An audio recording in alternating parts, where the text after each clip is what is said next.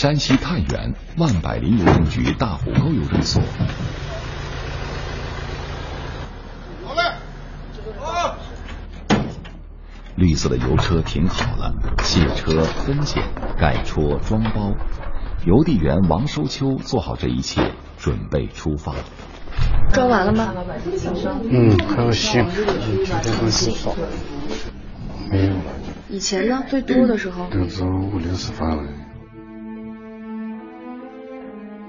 邮递员是个古老的职业，两千多年了。最早是步行，后来骑马。再后来骑自行车，而在偏远山区，至今仍保留了这个职业最原始的状态。送信全靠步行，叫步班邮递员。王收秋就是这样一位邮递员。他说，在太原，他是最后一个了。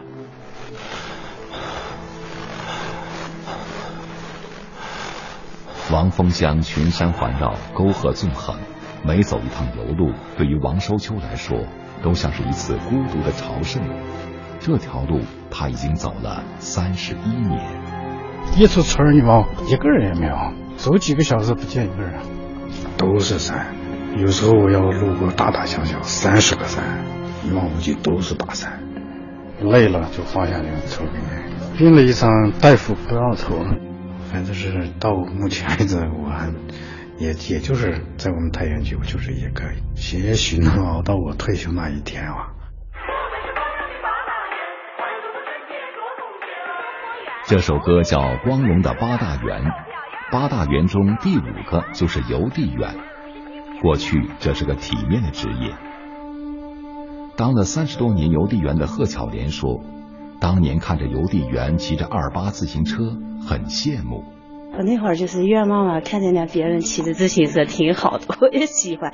反正一直累了苦啊，我认为还是挺值得的，挺好的。是千家万户谁也能见得着哈。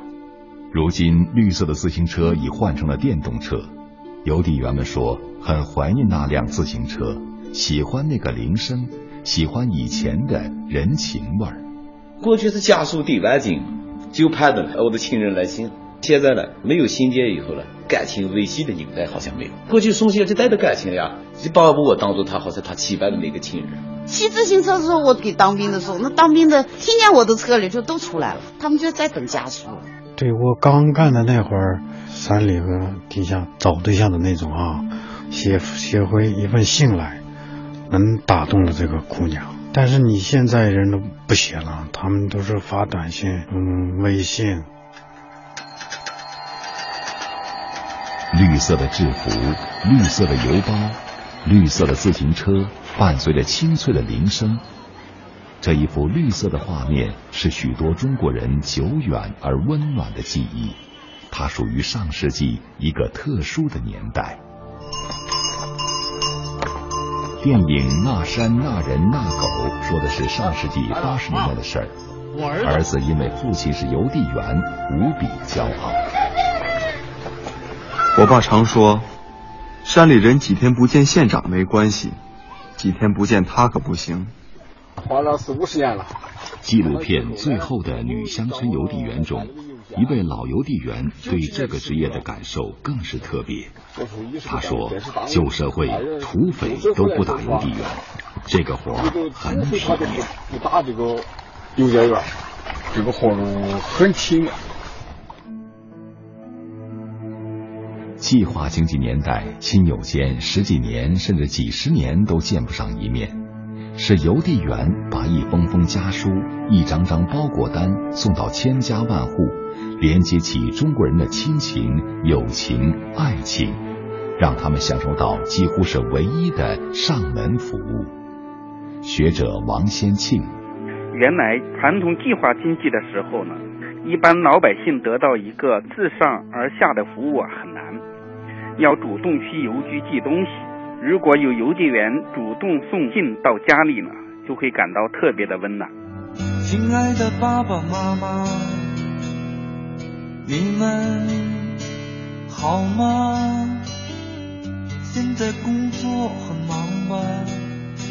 身体好吧？一封家书有浓浓的思念，也许还有殷殷的嘱托，用心传递这份嘱托，邮递员扛起的是一份责任，一种信用。山西太原邮政公司邮递员韩俊红，有时候人家有的村民把存折给你，让你去取钱，你不去给我取钱吧？他的密码我都知道，这是一种什么信任？人与人之间现在最缺乏的就是信任。邢明川当过邮递员，现在做管理。他说：“时代变了，高楼林立，邮递员一对一的上门服务做不到了，有的居民区进大门都不容易。呃，一千万平方，一吆喝都出来了。现在睡觉，你邻居和邻居都不认识，都不见面，这也是我们投递员现在遇到的困苦和困境。”现代意义上的中国邮政始于一八九六年大清邮局成立。一百二十年后的今天，中国邮政业正经历一场变革，在越来越多的城市，快递员代替了邮递员。记忆中那一抹绿色正渐行渐远，但在太原王峰乡，王收秋依然走在他负责的邮路上。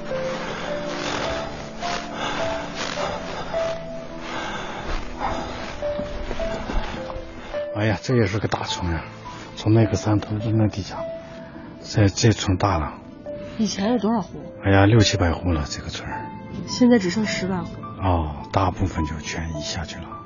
我是个山区土地员，每天爬山在山里头，看着看着是少了，总有一点点就是好像还是舍不得这个工作。王收秋游路的最后一站是歌驼村。村里有一位范老师，常年订报纸。前几天，范老师问王收秋：“明年的报纸还送不送？”王寿秋说：“你定吧，只要你定，我就一直送。”